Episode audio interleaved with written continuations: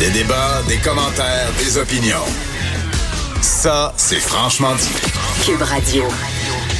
Bon, il y a un article qui m'a fait réagir dans le Devoir ce matin parce que bon, on sait que cette semaine, c'est la deuxième saison de, de Fugueuse euh, qui a commencé à TVA, une série qui a tellement été euh, populaire euh, lors de la première saison. Et l'article du Devoir s'intitule Bémol sur la réalité des fugueuses. Il y a plusieurs personnes qui sont citées là-dedans et il y a des propos que j'ai trouvés en tout cas, qui soulève certains questionnements, puis je voulais en parler avec une des personnes qui est citée à l'intérieur de ce texte-là, c'est Michel Doré, qui est professeur à l'École de travail et de criminologie à l'Université Laval. Bonjour, Michel. Oui, bonjour, euh, Jonathan.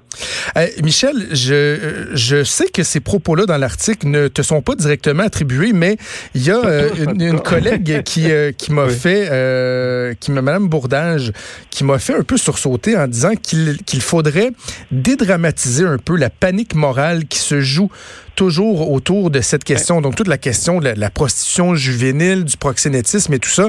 Est-ce que vous partagez, ben, est-ce que tu partages cet avis-là que on en a fait trop avec ça au cours des deux dernières années? Euh, ben, plus ou moins. Je pense qu'il y a une chose qu'il faut surtout pas oublier, là. C'est que la série Fugueuse, là, c'est pas une campagne de prévention. Ben non. C'est une série télévisée.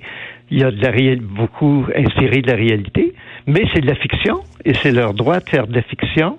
Et c'est sûr que ça a créé beaucoup de, de, ça a créé un engouement. On sait que c'est une des séries les plus écoutées. Le monde aime ça. Euh, mais c'est du divertissement. C'est une fiction qui est fort bien faite. Cela dit, je pense qu'il faut se garder de, de, de critiquer parce que la série fait pas de prévention. C'est pas le rôle d'une série télévisée.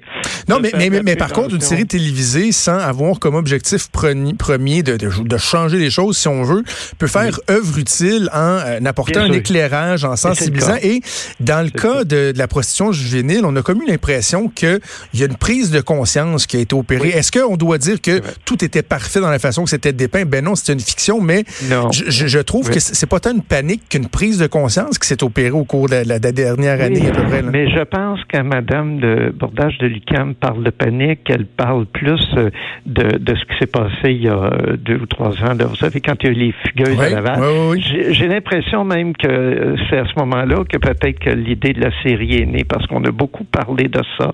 Et c'est vrai qu'écoutez, chaque vie qui est brisée dans la position est une vie brisée de trop. Là, euh, je pense que ça, euh, le, on peut pas dédramatiser ça. Je pense qu'elle parlait plutôt de, de, de, dire de monter en épingle quelques cas parce qu'effectivement, écoutez, c'est pas, il y a plus qu'un cas, il y a plus c'est fugueuse. Le titre est au singulier, il pourrait être au pluriel. D'ailleurs, dans la que j'essaie de suivre, on voit qu'elle euh, n'est pas tout seule là-dedans. Alors, si ça peut conscientiser les gens, oui, mais une fois les gens conscientisés un peu, euh, il faut aussi qu'il y ait des places comme euh, les services sociaux, les ben services publics, le ministère de la Santé, etc., disent, bon, ben, regardons, là, c'est le temps, c'était nous à faire des campagnes de prévention, de sensibilisation publique, alors faisons notre ouvrage.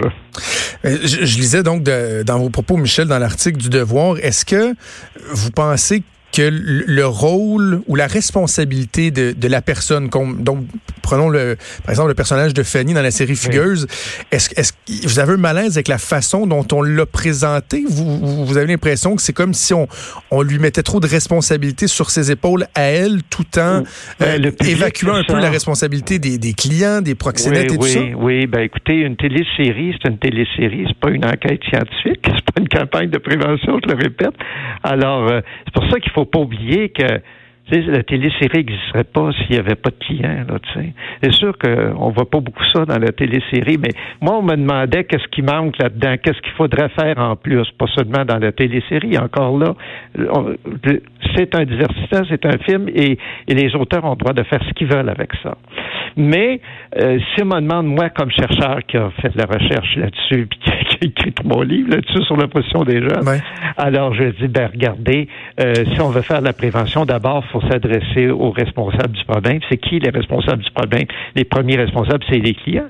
C'est des hommes adultes. Alors, essayons de toucher euh, ces gens-là, de, de, conscientiser. Puis ça tombe bien parce qu'on hein, est regardez avec, on parle beaucoup de, de, de, de ces jours-ci là du livre Le consentement, hein, de, de, de, toute l'affaire là du dossier Manzieff et bon. Ben oui. Alors toute l'affaire MeToo, ça soulève beaucoup cette affaire-là en nous disant ben regarde là la honte, ça doit changer de côté. Arrêtons de mettre le projecteur uniquement sur les victimes. Euh, puis euh, parce que les victimes, ben, c'est des victimes. Mais mettons le projecteur sur les gens qui ont causé le problème. Et si on veut faire vraiment de la prévention, par-delà la sensibilisation que peut faire une série télévisée en passant, euh, il faut viser les responsables. Par contre, si je peux me permettre, là, dans, dans la deuxième saison, les deux premiers épisodes, on semble nous amener justement sur la piste du client. On met de ben l'avant beaucoup le, le, sugar, le, celui qu'on appelle le sugar daddy, puis qui semble avoir pas mal de ficelles, puis être lié à peut-être des disparitions. On n'en sait pas trop encore, mais j'ai l'impression que vraiment on va se diriger vers cette réalité-là, entre autres. Puis tant mieux si on met les projecteurs sur les clients.